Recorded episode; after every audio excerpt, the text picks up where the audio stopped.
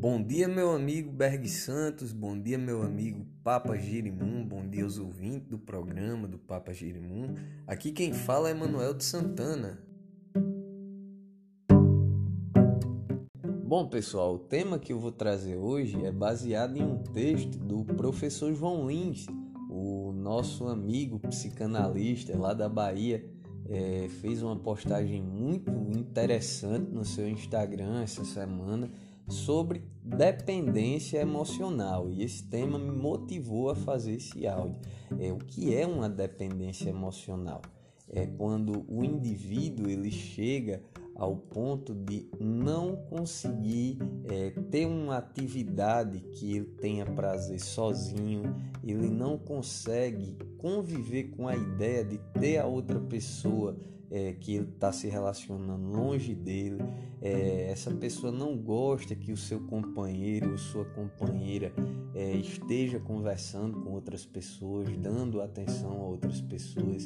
Geralmente, é, a pessoa que tem a dependência emocional tem um ciúme, uma possessividade excessiva.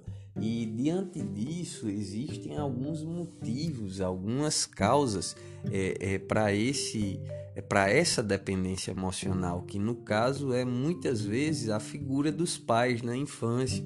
A figura dos pais ela é de suma importância no resultado é, é, do, do ente adulto, de como nós vamos nos relacionar na fase adulta, depende muito do que nós vivenciamos na nossa infância, dentro dos nossos lares. Então, pessoas que tiveram pais muito controladores vão estar o tempo todo é, é, transferindo essa imagem para o companheiro ou para a companheira.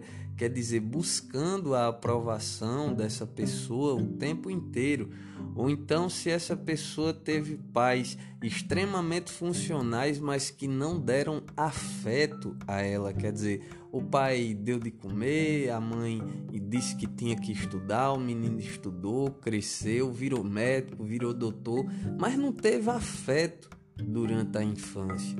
É, é, os pais tornaram ela uma pessoa extremamente funcional, mas que não recebeu afeto da parte deles.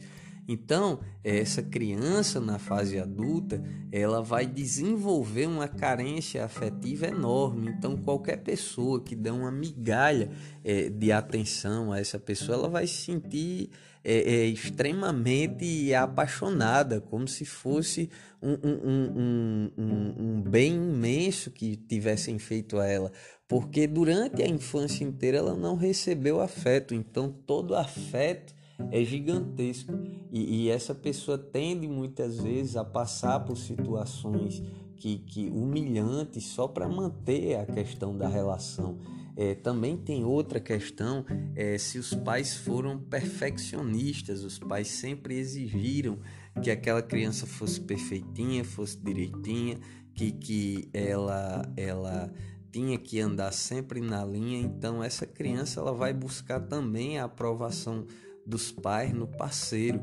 O, o, o, olhar do parceiro é como se fosse o olhar dos pais para ela. Então, se você tem sofrido um, um, uma dependência emocional pelo seu parceiro, pela sua parceira, é bom levar isso a um psicólogo, porque esse tipo de dependência emocional geralmente gera diversas é, é, é, desconstruções, destruições, problemas na vida do indivíduo.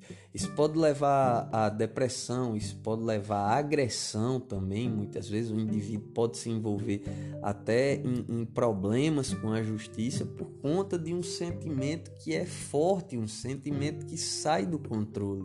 E, e para isso é necessário o apoio psicoterapêutico, é necessário que o indivíduo ele tenha um, um, uma convivência é, com o psicólogo, ele tem um atendimento para que ele possa se entender e se compreendendo, poder assim transformar esse comportamento, transformar esse sentimento pelo outro.